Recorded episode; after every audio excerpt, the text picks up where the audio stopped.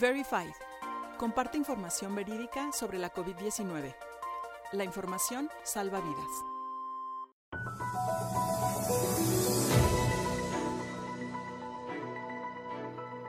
Vías de difusión de las fake news. TikTok. En las cápsulas pasadas hablamos sobre las vías que utiliza la industria de la desinformación para difundir fake news. En los casos específicos de Facebook, Twitter, Instagram, WhatsApp y YouTube. Hablamos sobre los datos que nos ofrece el Instituto Federal de Telecomunicaciones sobre el número de personas que tienen acceso a Internet. Dijimos que actualmente hay cerca de 93 millones de mexicanos que cuentan con este medio de comunicación, lo que representa que 3 de cada 4 mexicanos tiene acceso a Internet.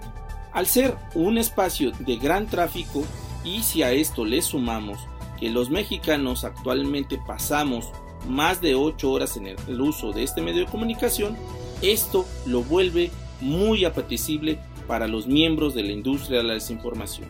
Un aspecto que deseo destacar son los resultados del primer estudio nacional Cómo usan TikTok los mexicanos, realizado por la Consultoría en Comunicación Política Aplicada, el cual nos arrojó que en promedio los mexicanos pasamos entre una a tres horas al día en el uso de TikTok y el 70% mencionó haber recibido una fake news vía esta red social.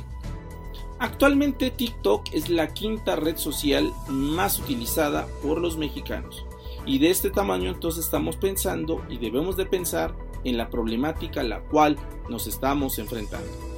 En las próximas cápsulas hablaremos sobre las principales o los principales motivos que tienen los distintos usuarios de las distintas redes sociales para compartir fake news.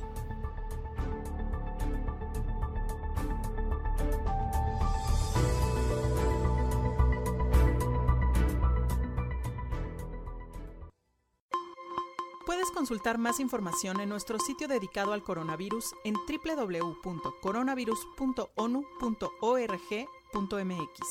y en las redes sociales encuéntranos como ONU México.